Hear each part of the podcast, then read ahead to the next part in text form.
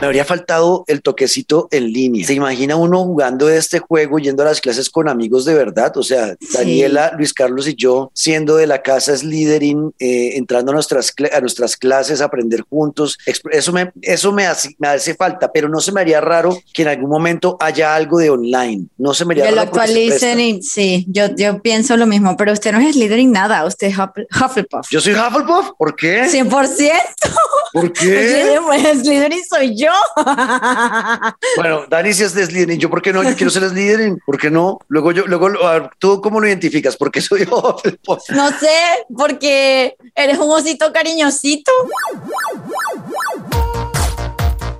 Hey, hola amigos, bienvenidos una vez más a esto que es Pantalleros el podcast. Hoy tenemos un speedrun de noticias porque en los últimos días hemos encontrado algunas cosas que queríamos comentarles a ustedes y explicar lo que creemos puede ocurrir con ellas. Y para eso tengo a nuestra mujer experta, experta Daniela Javid. Hola Dani. ¿Cómo estás? Me encanta que me digas experta. Ex experta, es experta en todo lo que hablamos siempre, mi Dani. Y yo, Juan Camilo Ortiz, Juan Cascri los estaremos acompañando en los próximos minutos. Luis Carlos anda enfermito, estuvo gritando mucho en el mm. cantando y toda esa cosa y está sin voz, por eso no pudo estar hoy, pero ya lo tendremos en ocho días. Así que prepárense, ya se sirvieron el café, el té, lo que vayan a tomar, eh, pónganse cómodos. Esto es Pantalleros el podcast.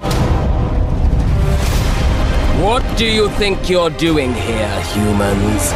Te damos la bienvenida a Hogwarts Legacy Acabas de llegar al famoso colegio de magia y hechicería con una habilidad única para manipular la poderosa magia antigua que se oculta en el mundo mágico. Bueno, Dani, tenemos muchas noticias importantes de cosas que se vienen a futuro eh, en los próximos meses y quiero empezar hablando por el Howard's Legacy, que tuvimos un State of Play donde nos mostraron ya a profundidad lo que va a traer este videojuego de locos que se ve espectacular en cuanto a gráfica, también en gameplay, las dinámicas, los puzzles, acertijos, los combates.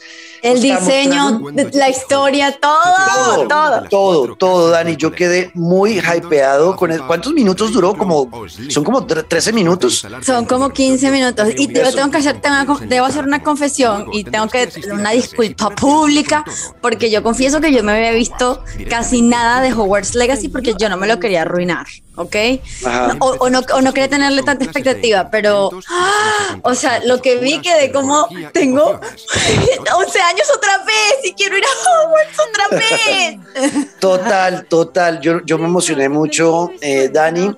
Este va a ser un juego eh, de mundo abierto, va a ser un juego eh, de aventura, va a ser un juego de exploración, va a ser un juego de combates eh, en tercera persona.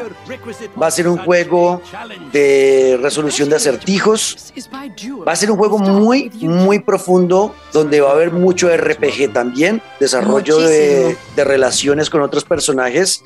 Aprender en las clases. Va a ser un gran juego. Eh, me habría faltado el toquecito en línea ¿Se imagina uno jugando este juego, yendo a las clases con amigos de verdad? O sea, Daniela, Luis Carlos y yo, siendo de la casa Slytherin, eh, entrando a nuestras, a nuestras clases, a aprender juntos. Eso me, eso me hace, me hace falta, pero no se me haría raro que en algún momento haya algo de online. No se me haría que lo actualicen y sí, yo, yo pienso lo mismo, pero usted no es Slytherin nada, usted es Hufflepuff. Yo soy Hufflepuff, ¿por qué? 100%. ¿Por qué? Slytherin soy yo. Bueno, Dani si es Slytherin, yo por qué no, yo quiero ser Slytherin, ¿por qué no? Luego yo, luego, ¿tú cómo lo identificas? Porque soy Hufflepuff.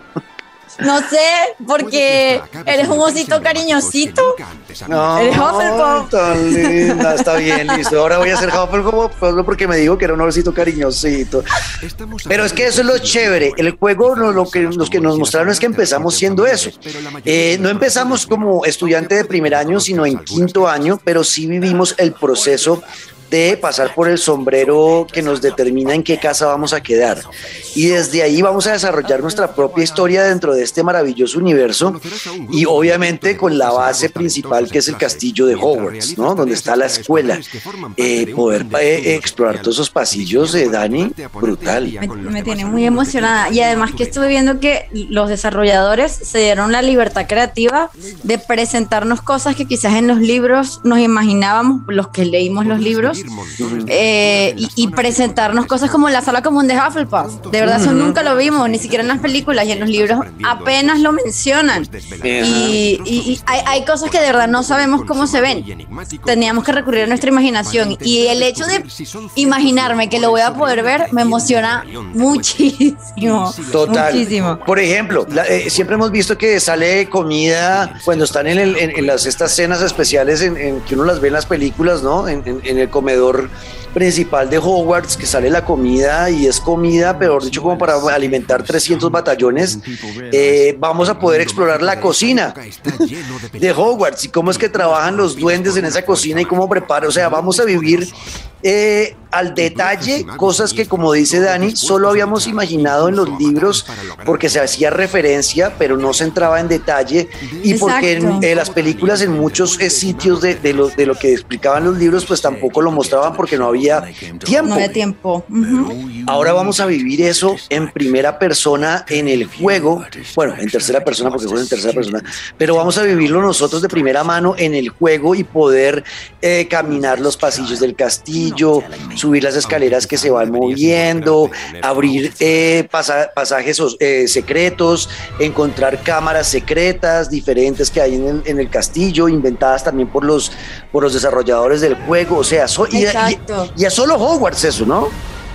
Es solo, no, y algo que me, que me gustó muchísimo es el hecho de que está ambientado en los 1800. O sea, no, no, no tiene nada que ver con lo que nosotros conocemos como el mundo de Harry Potter, sino que esto es de verdad la expansión del universo mágico en el que se da Harry Potter. Pero es una historia completamente diferente y eso me entusiasma muchísimo y me genera muchísima curiosidad saber de, ok, 1800 y, qué tal, qué tal. Exacto. Eh, obviamente, pues al ser en 1800 no, no van a existir los personajes eh, de, de, la, de, la, de los libros de Harry Potter, ni tampoco, o bueno, de pronto sí, pero siendo niños o quién sabe qué, pero es previo a, a también a Animales Fantásticos. Es previo a todo eso. Es previo a todo, sí. Es como que nos van a sentar las bases de lo que vimos después en los libros y en las películas. Es como que aquí podemos conocer cómo era el mundo de los magos y de la hechicería antes de que todo, ocurrieran todas las historias que J.K. Rowling ya nos contó.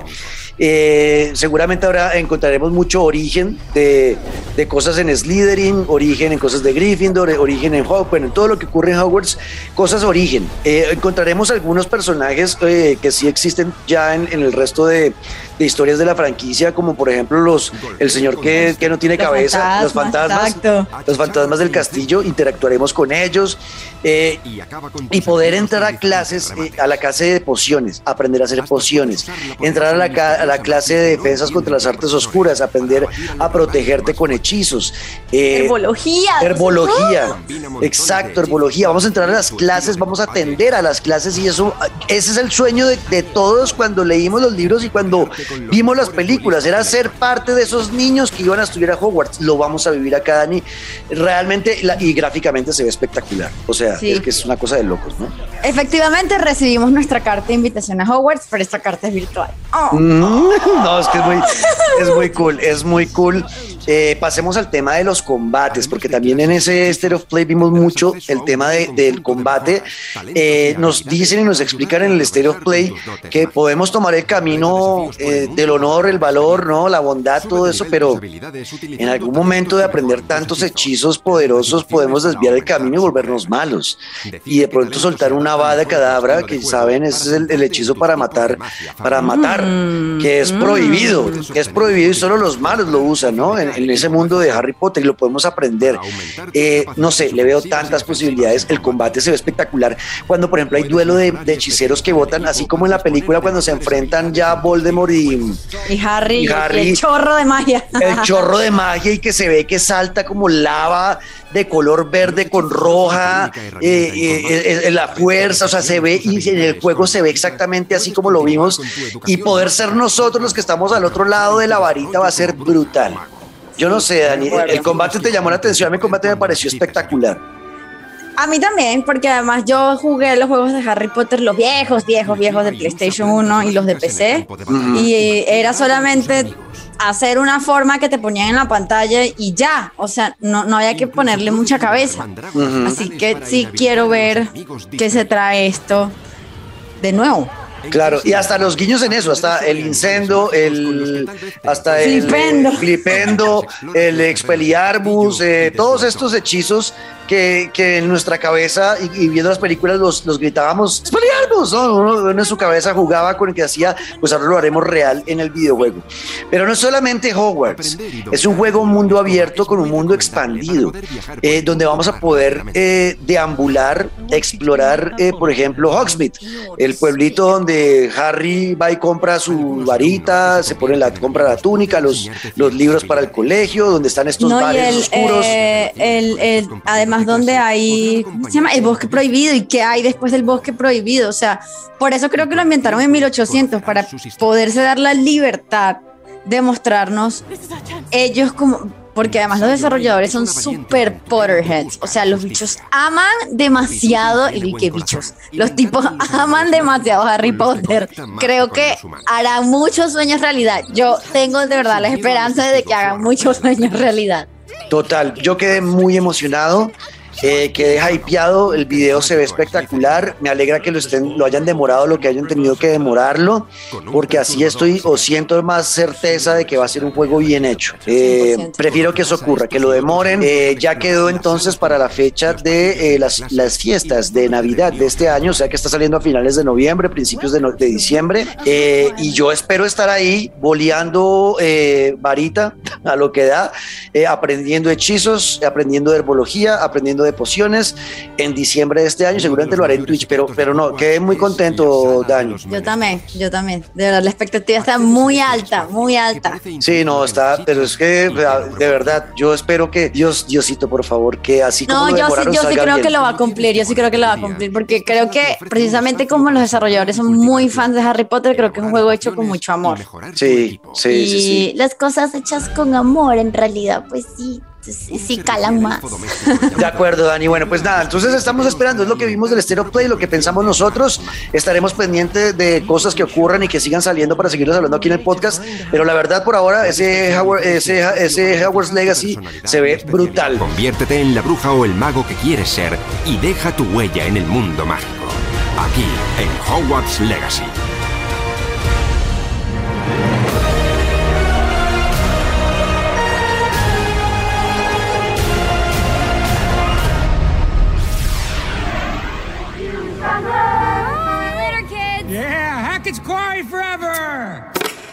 I just want to get you guys safely out of Dodge before the sun goes down.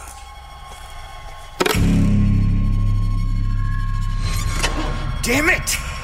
I thought I told you kids to check everything. Look, it's not that big of a deal, okay? We'll just spend one more night here. No! No! Just stop. Más noticias que ocurrieron en los últimos días, eh, Dani, y es el, el anuncio, el tráiler de lanzamiento, un, de lanzamiento no, sino de anuncio, de un juego de thriller, suspenso, con algo de terror que es The Quarry. De Quarry, la cantera. Es, es un juego de supervivencia y horror de Supermassive Games, las mismas personas que hicieron Until Dawn. Entonces, espérense un juego muy, muy sangriento, muy, ¿cómo decirlo? Con mucha brutalidad en, en- en la forma de jugar. Eh, le dicen el, el sucesor espiritual de Until Dawn. Eso quiere decir que no necesariamente es una secuela de Until Dawn, sino que está muy inspirado en Until Dawn. De hecho, la cabaña del tráiler es exactamente igual a Until Dawn. Y se juega, pues muy como Supermassive Games, porque ellos tienen esa costumbre de hacer motion, motion capture, entonces cogen como a un montón de actores súper reconocidos, hay un montón de hecho, eh, para este juego. Sale el 10 de junio del, dos- del 2022, perdón, es decir, el 10 de junio de este año. Y nada, la idea es que juegues como nueve adolescentes, que son como guías de campamento de verano y sobrevivir en un bosque al norte de Nueva York y cada personaje tiene de 10 a 12 maneras de morir y la idea No. la idea es que termines el juego con los nueve personajes vivos y es, o sea, conociendo Supermassive Games, eso será lo más difícil del mundo. Y ellos no se apoyan tanto en los jump scares como en la sorpresa para asustarte, sino en ir construyendo un ambiente de tensión y tensión y tensión para que explotes de la ansiedad. Entonces, la idea es llevar a estos nueve adolescentes al final del juego vivos, tomando decisiones. Todas las decisiones que tú tomes, todas van a, van a tener repercusiones en los otros personajes y tiene una fuerte inspiración como en películas de los 80. De hecho, el, el, el póster del tráiler, no sé si lo viste o... Sí, no sí, sé. sí, sí, sí, sí, lo vi. A mí me recordó mucho a Stranger Things. Sí, sí. Y sí, sí tiene como muchas referencias a, a películas de terror de los 80 y a cultura pop de los 80. Entonces se ve que será un juego de terror muy interesante. 10 de junio yo lo estaré jugando segurísimo, segurísimo. Bueno, ahí estaremos viendo el- el- el- los streams de, de Dani seguramente en ese juego. Ese juego eh, no creo que sea multijugador, ¿cierto? Yo no creo que lo puedan hacer, pero sería muy divertido. Parece que sí, parece que sí porque ellos tienen, o sea, dijeron que iban a hacer como un, un modo película que no entiendo muy bien de qué va. Me imagino que muy como un Dawn irás desbloqueando ciertas cinemáticas y ellos quieren como que las personas que les gusta ver el juego y no jugarlo, quieren engancharlos. Entonces parece que a través de ese modo película podrían incluir a esas personas en un modo multiplayer. Algo así, por algo así va la cosa. No lo he entendido muy bien. Creo que hay que ver qué ponen sobre la mesa. Bueno, hay que esperar. Hay que esperar a que nos avisen más de eso, pero si, si se puede multijugador, pues Dani, yo me la pido a jugar con usted en vivo en Twitch los dos, ¿De verdad y de noche? de noche. O sea, pero sí, yo, yo me atrevo con un juego de miedo si es contigo, solo no. Ok, ok. o sea, solo no lo juego, pero contigo sí lo juego. ¿Vale? Yes. Bueno, entonces vamos a estar pendientes de The Quarry a ver qué tal, pero pinta bien y es un juego hiperrealista, como ya nos tiene acostumbrado la gente de Supermassive Games, el Until Dawn, las caras, todo es hiperrealista eh, y seguramente va, va a dar miedito, así que vamos a estar pendientes de The Quarry.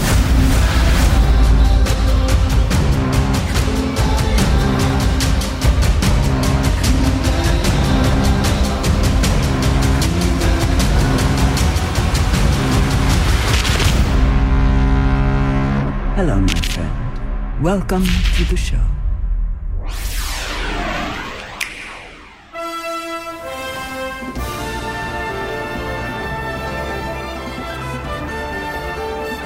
Otra noticia importante, y esta sí ya fue esta semana, es más, fue ayer, fue el, el martes, eh, Dani, eh, fue el anuncio ahora sí oficial de que Nintendo no va a tener listo el- la secuela de Breath of the Wild para este año. Me da más tiempo para comprar el Nintendo Switch. Sí. yo, yo, no, yo no me puse triste porque yo no me he pasado el primero, entonces dije, ay, Dios mío, me dieron la oportunidad perfecta para poder jugarlo a finales de... Yo también. Sí, yo yo ahora sí el Breath of the Wild 1 lo voy a poder comprar y jugar yo creo que en el segundo semestre de este año para prepararme para el 2. Yo sé que he cometido un error de no, de no jugar hasta ahora el que todo el mundo dice es el mejor juego de la Nintendo Switch, que es el Breath of the Wild. Yo no lo he jugado. Pero eh, con este retraso que va hasta, hasta la primavera del 2023, vamos a tener tiempo los que no hemos pasado al Breath of the Wild 1 para ponernos al día, jugarlo y entender por qué el Breath of the Wild 2 está siendo tan esperado por los fanáticos de Nintendo. Pero entonces lo aplazan y vuelvo y repito, Dani, que lo aplacen, no pasa nada. Sí, para no, para nada. O sea, si me vas a entregar un juego de calidad, que se retrase lo que sea. No queremos otro Cyberpunk. Uy, sí, yo creo que la industria aprendió con el cyberpunk Sí. y entendió que era mejor. Y, y hasta al final hay que agradecerle a CD Projekt Red porque sirvieron de conejillo de indias para los demás eh, in- eh, inversores de, de esta industria para que no presionen, para que, hermano, el juego va a estar listo cuando esté listo, no cuando ustedes Exacto. necesiten generar dinero, porque va a ser contraproducente y no solo no van a ganar dinero, sino que van a perder dinero. Entonces yo creo que la industria entre- entendió que a los desarrolladores hay que dejarlos trabajar eh, sin presión de sacar un juego con una fecha eh, a rajatabla que, no, que tienen que cumplir o tienen que cumplir o si no se mueren. No. Cuando el juego está en desarrollo y el desarrollador está encontrando problemas, pues hay que darle tiempo de solucionarlos y ya está. Y si se toca mover, pues se mueve. Un año, dos años, tres años, cuatro, lo que toque moverlo, pero que al final el producto sea tan bueno que venda masivamente para que recuperen el dinero que pierden al no tenerlo en la fecha que lo necesitan. Total, y al final eso no, eso no hace que la gente cambie de opinión sobre, ah, no, ahora ya no lo voy a comprar. Yo creo que genera el efecto completamente opuesto. Sí, total. O sea, si uno, si uno se enoja porque retrasaron un juego eh, y luego no lo compra por eso, pues déjeme decirme decirle que usted es un tonto. Lo siento, o sea, lo Sí. siento. Déjeme, o sea, la verdad, usted es un tonto, porque, porque va a entregar, un, va a recibir un juego mucho mejor del que esperaba. Entonces sí, o sea, yo creo que no hay problema, entonces quedó conf- confirmado. Eh, como nosotros no manejamos primavera ni nada de eso, pues es más o menos entre febrero y, y abril del próximo año que estará saliendo ese juego, para que estemos pendientes de la secuela de Breath of the Wild 2.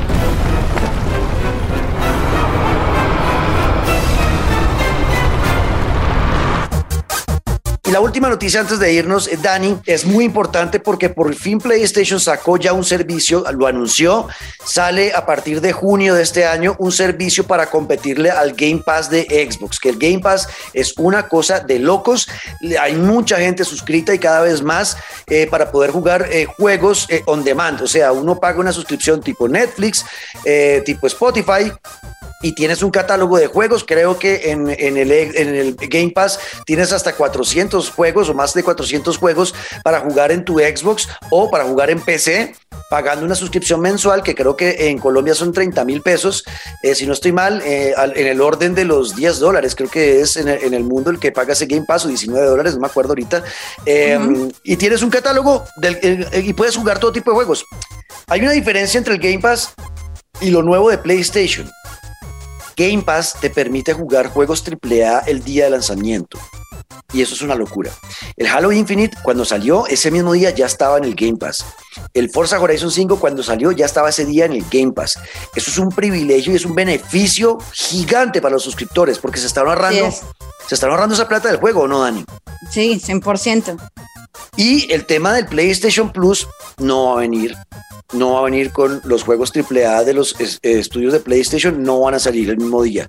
Sí los sea, van a agregar, pero no van a llegar el mismo día. O sea, nosotros pronosticamos esto, creo que fue en, en el episodio en el que hablábamos de, de que Microsoft había comprado, creo que era Bethesda. No recuerdo en qué episodio lo hablamos, Sí. de que PlayStation tenía que ponerse los patines y alcanzar a, a- a Microsoft. Pero me parece que si le tengo una pequeña crítica a, a este nuevo método de suscripción. Primero es PlayStation Plus Essential, PlayStation Plus Extra, PlayStation Plus Premium, PlayStation Plus Deluxe. O sea, Sí, sí, sí, sí. ya, o sea, por favor, ponme tres cosas y ya. ¿ok? Y el catálogo de juegos sí es muy grande, pero al mismo tiempo, o sea, si tú quieres más juegos, es bastante costoso. Es decir, el Plus Premium, que es el que te incluiría sete- no, Todo, 740 sí, El que juegos. trae todo, el que trae todo es el premium. 740 juegos, juegos de PlayStation 3 eh, para streaming y clásicos de PlayStation 1 y PlayStation 2 y el PSP, 120 dólares anuales me parece un poco costoso. Sí, bueno, ahí va- vamos a hacer un desglose, vamos a explicar esto bien eh, paso a paso.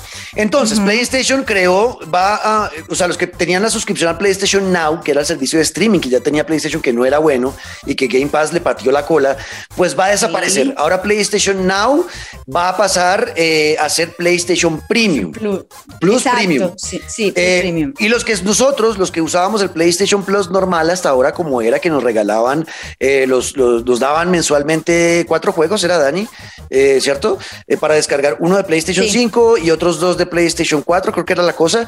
Eh, Sí. ese, y, y que nos permitía jugar en línea, ¿no? Ese PlayStation Plus que pagamos hasta hoy en día, ese es el más básico ahora. Ese es el Sí. PlayStation Plus Essential. ¿listo? Essential, ajá. Este es el básico, va a seguir siendo la misma cosa y vamos a seguir pagando eh, 40 dólares, que es lo que los que tienen la cuenta en Colombia, México, Argentina, Chile, Perú, eh, los que están con su cuenta en esos países van a pagar 40 dólares. Los que como yo y creo que como Dani tenemos la cuenta americana, vamos a seguir pagando los 60. 60 dólares. Ajá. Ajá, anuales. Exacto.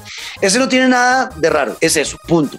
El siguiente nivel de la suscripción a PlayStation Plus se llama PlayStation Plus Extra. Extra. El PlayStation Plus Extra aumenta el valor de los 30 dólares, eh, de los, eh, de los, eh, a ver, ustedes en Latinoamérica pagaban 17, Es, es- es el 30, doble, es, es 40 el doble. dólares. Porque si anualmente para nosotros era 59.99, es decir, 60, el Plus Extra cuesta 100, o sea, 40 dólares más. Para nosotros, pero mira que en Latinoamérica es un poquito menos. Dice, acá son 30 Ah, dólares, o sea, pagamos 40 dólares, ahora le suben 30 dólares y van a pagar 70 dólares en Latinoamérica por ese eh, Plus Extra. Pero ¿qué trae el Plus Extra? Eh, además de, que lo, de todo lo que ya trae el PlayStation Plus normal, les va a agregar 400 juegos de PlayStation 4 y PlayStation 5 incluidos éxitos de taquilla del catálogo de PlayStation Studios y también socios externos, o sea, eh, Electronic Arts, eh, Capcom, eh, bueno, Naughty Dog, Naughty Dog, todo tipo de, estos tipos de estudios que no hacen parte de los estudios de PlayStation. 400 juegos que ustedes pueden jugar el día que se suscriban a eso. 400, yo, es que son muchos juegos, Dani. Aquí es donde uno tiene que decir qué juegos son. Ahí veremos cuando ya nos muestren el catálogo si vale o no vale la pena. Si a mí me dicen, que es una lista bien curada de éxitos. Entonces, si son muy buenos juegos, 400 juegos es mucho. Eh, no creo que tengamos tiempo para jugar 400 juegos. Entonces, para mí valdría la pena hacerse el upgrade si queremos y, tener. Y dime, y dime la verdad, ¿tú crees que hay 400 juegos buenos mensual? Es que yo, yo, yo no, yo, a mí no me importarían a ver, yo como usuario a mí no me importarían los 400 juegos, a mí me importarían 10 juegos poderosos, por ejemplo. Es verdad. O 20 juegos, o sea, juegos que yo diga, oiga, yo nunca lo jugué, siempre lo quise jugar. Por ejemplo, que me metan un Guardianes de la Galaxia, que salió el año pasado y que yo no lo pude jugar, no lo compré. El Returnal, que dijeron que va a estar de lanzamiento, el Returnal, por ejemplo, va a estar, que yo nunca lo jugué y lo, podría jugar ahí eh, con esa suscripción. O sea, si me agregan algunos, puede que haya 300 que son una mierda, o que son juegos viejísimos que jugamos hace siglos y que no queremos repetir, pero si tienen 100, 50 juegos, 40, hasta 20 juegos que sean poderosos, para mí vale la pena, porque esos juegos 20 poderosos solitos vale cada uno 50 eh, dólares. Exacto, entonces, sí. Entonces, yo creo que va a valer la pena, Dani. Esperemos a ver el catálogo, a ver qué nos dicen. Bueno, y el último eh, nivel, el más poderoso del PlayStation Plus, es el Premium, que los que tengan, repito, el PlayStation Now van a entrar directamente al Premium. Pero hay, un, hay, una, hay una anotación, es decir, al momento del lanzamiento, la gente que tenía PlayStation Now tendrá PlayStation Premium al momento del lanzamiento. Yo no sé, es decir, si tú compraste la suscripción anual, probablemente ese año te cueste lo que te cuesta el PlayStation Now. Pero no sé si el año siguiente... Puede que cambie. Sí. exacto. Tienes razón. Hay que hacer ese paréntesis ahí. Tienes razón, eso, es importante decirlo. Bueno, entonces el PlayStation Plus Premium, ¿qué trae? Trae lo del PlayStation Essential, que es el normalito que tenemos todos hoy en día. Trae lo del PlayStation Extra, que son los 400 juegos de Play 4 y Play 5. Y se le suma a este Premium lo que decía ahorita Daniela. Hasta 340 juegos, juegos de PlayStation 3, que se, que se juegan a través de, streaming, o sea, eh, a través, no hay que descargarlos a la consola, sino que los juegas desde la nube, ¿ok? No hay que descargar esos juegos, sino que desde la nube los juegas de PlayStation 3 y trae también juegos para jugar en la nube o descargarlo en tu consola, como prefieras, de la PlayStation original, la 1, Play 1, PlayStation 2 y, y PSP. ¿Listo? 340 juegos más 400 que teníamos de Play 4 y Play 5 son 740 juegos. Es un número gigante de juegos. Pero volvemos a lo mismo. ¿Qué juegos son? Si me pones unos 50 que sean poderosos, que yo pueda jugar nuevamente los, eh, los juegos del Señor de los Anillos de Play 2, que los amé con locura y poder jugarlos en la Play 5, eh, a mí me compras. Si puedo jugar los Harry Potter de la los Harry Potter, sí. También me compras. O sea, juegos que yo amé con locura de esas consolas. Tenerlos Pepsi ahora. Man. Pepsi Man. Todo el mundo me habla del berraco Pepsi Man y yo nunca jugué Pepsi Man. No te puedo creer. Nunca jugué. Sí, yo el Pepsi Man no lo conocí. No lo conocí. Pero yo qué hago, nunca, no sé por qué yo nunca lo jugué, todo el mundo, pero Pepsi Man, Pepsi Man, pero nunca lo conocí, lo siento. Pero es posible que esté el Pepsi Man, es posible. Es que son muchos juegos, 740 juegos. Y acá la suscripción cambia. Eh, ya dijimos que íbamos, o sea, la, la, Plus normal, la que pagamos ahorita, ustedes que tienen cuenta en Latinoamérica, les costaba 40 dólares anuales, ¿no? Eh, la extra con los 400 juegos de Play 4 y Play 5 sube de 40 a 70 a 67 dólares anuales, ¿listo? De 40 a 67. Y ahora, si quieren esta premium que trae además de, de todo lo que ya le dijimos, los 340 juegos de Play 3, Play 2, Play 1 y PSP, ahora pasan de 67 dólares mensuales a No tengo todavía el precio de Latinoamérica. Ah, sí, sí lo tengo. 76, 77 dólares. O sea, sube de la extra. Mm, La, y la a diferencia de la extra a con la americano premium. es mucha. De la extra latinoamericana sube 10 dólares, Dani. De la, Sí. de la extra a la, a la premium. Va, uh, ahí sí va. Ese, ese, si se van a meter en esto, pues ya vale la pena meterse en el premium. Porque son solamente Total. 10 dólares de diferencia entre el extra y el premium. Si se van a meter 100%. en esto, métanse en la premium, chicos. Porque en Latinoamérica eso solo van a ser 10 dólares de diferencia. No, pero es que incluso, pues, eh, si estás con, con, con el americano, pues la diferencia son 20 dólares. También. A los que tenemos cuenta americana sí nos va a costar un poco más porque eh, ve- vean, Latinoamérica, la premium, la que viene con todo, cuesta 700 77 dólares. La americana les va a costar, nos va a costar a Daniela y a mí 120 dólares. Pucha, una patada en los cojones. Pero bueno, ahí está. Eh, es lo que trae eh, por encima em, de lanzamiento para los niveles extra y premium. Van a tener estos juegos el día que se lance este servicio. Oído pues. Dead Stranding, que es un juegazo subvalorado, yo lo amé. Yo, Yo, no Death jugado. Stranding, lo, Dani, este juego es para ti, te lo juro. Este juego es perfecto para tu estilo de juego. o sea, yo Ok. sé que tú vas a amar este juego. A mí la confrontación eh, psicológica, moral, ética, eh, de entender mi papel en el mundo que me generó este juego fue muy grande, la verdad. Oh, wow. Sí, Yo- sí, suena y- como algo que me gustaría. Exacto. Y ocurrió además, es que cuando yo lo jugué fue muy, de madre, es que este juego a mí me chifló. Todo el mundo habló que era muy lento, sí, es muy lento. Sobre todo las primeras 15 horas son muy, muy lentas. Es caminar y caminar y caminar y llevar paquetes del punto A al punto B, subiendo montañas. Eh, pero con unas vistas divinas, la música es mala. Yo descubrí varios artistas que no conocía y ahora los tengo en mis playlists de música gracias a Hideo Kojima por este juego. Eh, eh, genera tensión, tiene momentos de miedo. Yo no sé cómo me atreví a jugar este juego. Tiene momentos de miedo estresantes y tensionantes, pero es que me gustó tanto que me lo pasé completo. Este juego me lo pasé de pe a pa. Muy pocos juegos yo en los últimos años me he pasado completos y este fue uno de ellos. Y lo hice justo antes de que se desatara una pandemia global a causa del coronavirus. Y este juego tenía que ver. O sea, fue muy loco porque este juego lo lanzaron en noviembre del 2019. Yo me lo pasé entre noviembre y enero y tres meses después salió la pandemia y yo, marica, estoy viviendo lo que viví en Death Stranding en la vida real. Fue una cosa de locos, porque al final ese juego es eso, ese juego es como eh, a través de una eh, pandemia global, que aquí es peor porque aquí la gente explota cuando muere y fuera de eso el mundo de los muertos se está mezclando con el mundo de los vivos. Eh, entonces eh, eh, la gente no puede salir a la calle porque no pueden atreverse a morir, porque si mueren explotan como si fuera una bomba nuclear. Entonces todo el mundo está encerrado en sus eh, ya no casas, sino búnkers y hay unos mensajeros, unos rapi, que son los que mueven el mundo, que son los que se encargan de llevar las, las provisiones a esos búnkers de las personas donde están y ellos tienen que atravesar el- el- el- este planeta, en Estados Unidos obviamente, eh, plagado de peligros eh, y tratando de, de conectar nuevamente a los humanos que quedaron aislados, como pasó en la pandemia, obviamente sin la muerte y explosiones ni nada, pero sí que quedamos aislados, todos encerrados en nuestras casas y solamente teníamos mensajeros que nos ayudaban.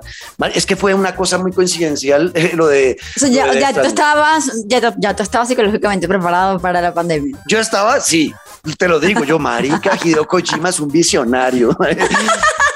Y ese juego va a estar en el lanzamiento de este servicio. Va a estar el God of War, el 4, el que salió para Play 4, va a estar el God of War, va a estar el Spider-Man eh, primero de la Play 4 y la secuela Spider-Man Miles Morales. Va a estar esos dos Spider-Man. Va a estar Mortal Kombat 11 y va a estar Return Returnal. el día de lanzamiento. Yo, yo, por ejemplo, pues el Death Stranding ya me lo pasé, el God of War lo tengo, pero no lo he jugado. Eh, ya Sp- los dos Spider-Man ya me los pasé. El Mortal Kombat, yo no soy juegos de pelea, entonces pues me. Y el Returnal no lo he jugado. O sea, a mí me llama Returnal, pero yo sé que no todos tienen estos juegos que acabo de decir. O sea, es muy atractivo porque estos son juegos triple A. Yo sí me jugué God of War y wow. O sea, yo quedé sin palabras luego de jugar, porque además fue mi primer God of War. Okay. Entonces, uff, yo de verdad quedé con, me, me explotó la cabeza. God of Yo- War me explotó la cabeza. Yo estoy esperando, yo se lo tengo, pero lo estoy esperando a que, a que se aproxime el Ragnarok para hacer lo que hice con Horizon. Pasarme Ok. el Zero Dawn para empatar luego con el, con el Forbidden West, que es lo que estoy haciendo en este momento. Y quiero hacer lo mismo, y quiero hacer lo mismo con, con el God of War. Pasarme, yo lo tengo ahí. Yo no sé por qué nunca me lo pasé, es que yo soy medio perezoso para esos juegos que a veces me ponen tanto reto. Entonces, ya por te eso quiero no- ver peleando contra las Valkyrias. Sí, no, ya voy a estar llorando ahí seguramente en vivo, pero bueno, eso lo voy a jugar. Chicos, vale la pena. Para mí vale la pena. Esperemos, obviamente, tranquilos, esperemos. En junio se lanza este servicio. Esperemos a ver qué catálogo de juegos va a haber. Los primeros que aparecen ahí, que van a estar desde el día uno, parece que pinta bien. No sé si ustedes que me están escuchando han jugado todos esos juegos: Dead Stranding, Returnal, los Spider-Man, eh, God of War. Si no, chicos, es su oportunidad de tener por esa suscripción por subir un poquito más los dólares de la Plus, eh, tener cinco o seis juegos AAA que no han jugado, vale la pena. Pero esperemos, esperemos el catálogo de Play 1, de Play 2, de Play 3, las de Play 4 y Play 5, a ver qué nos van a ofrecer y ahí sabremos realmente con seguridad si vale la pena o no. Eh, sigue estando por debajo del Game Pass en el sentido de que está seguro y está claro que no van a salir el God of War Ragnarok el primer día que salga, no lo vamos a tener en este servicio, sí, en eso eh, languidece frente a Microsoft, pero ahí yo tengo una teoría, Dani, que puedo estar equivocado, ustedes me pueden decir que no hay en Twitter, pero es que yo creo que Microsoft tiene un poder económico muchísimo más grande que Sony y se pueden dar el lujo de perder dinero. Y esa es la apuesta de ellos. Ellos entregan estos juegos que son AAA para que la gente no gaste los 60 dólares del juego, sino que lo jueguen eh, a través del Game Pass, pagando la mensualidad. Le pierden dinero al, al juego, pero le dan valor a su servicio Game Pass. Y lo pueden hacer porque tienen dinero para hacerlo, para regalar. o sea, Microsoft tiene plata para tirar al cielo y regalarla. Sony está mucho más complicada hoy en día. Eh, sus divisiones de tecnología no les ha ido para nada bien en los últimos años.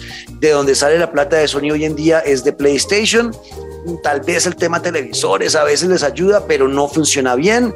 Eh, y tal vez el tema de la, de, de- de la, de la, de la parte de, cinematográfica de Sony Pictures y todo esto, pues también puede Eso ayudar. sí, claro. También puede ayudarles, pero, pero en cuanto a, a poder eh, de dinero, Sony no tiene lo mismo que, que Microsoft y no puede regalar sus juegos de entrada.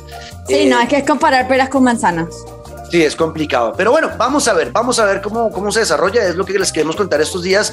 Eh, Dani, gracias por acompañarme, Daniela. Ay, como siempre, para mí es un placer que ustedes me escuchen.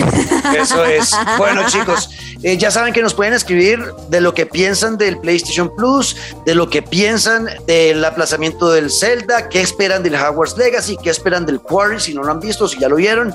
Escríbanos todo con el numeral Pantalleros, el podcast en Twitter y nosotros nos pueden escribir directamente. Estamos pendientes de todos ustedes en nuestras redes sociales, arroba Dani Javid con doble T en todas las redes, incluido Twitch. Dani hace streams de vez en cuando para que vayan la visiten.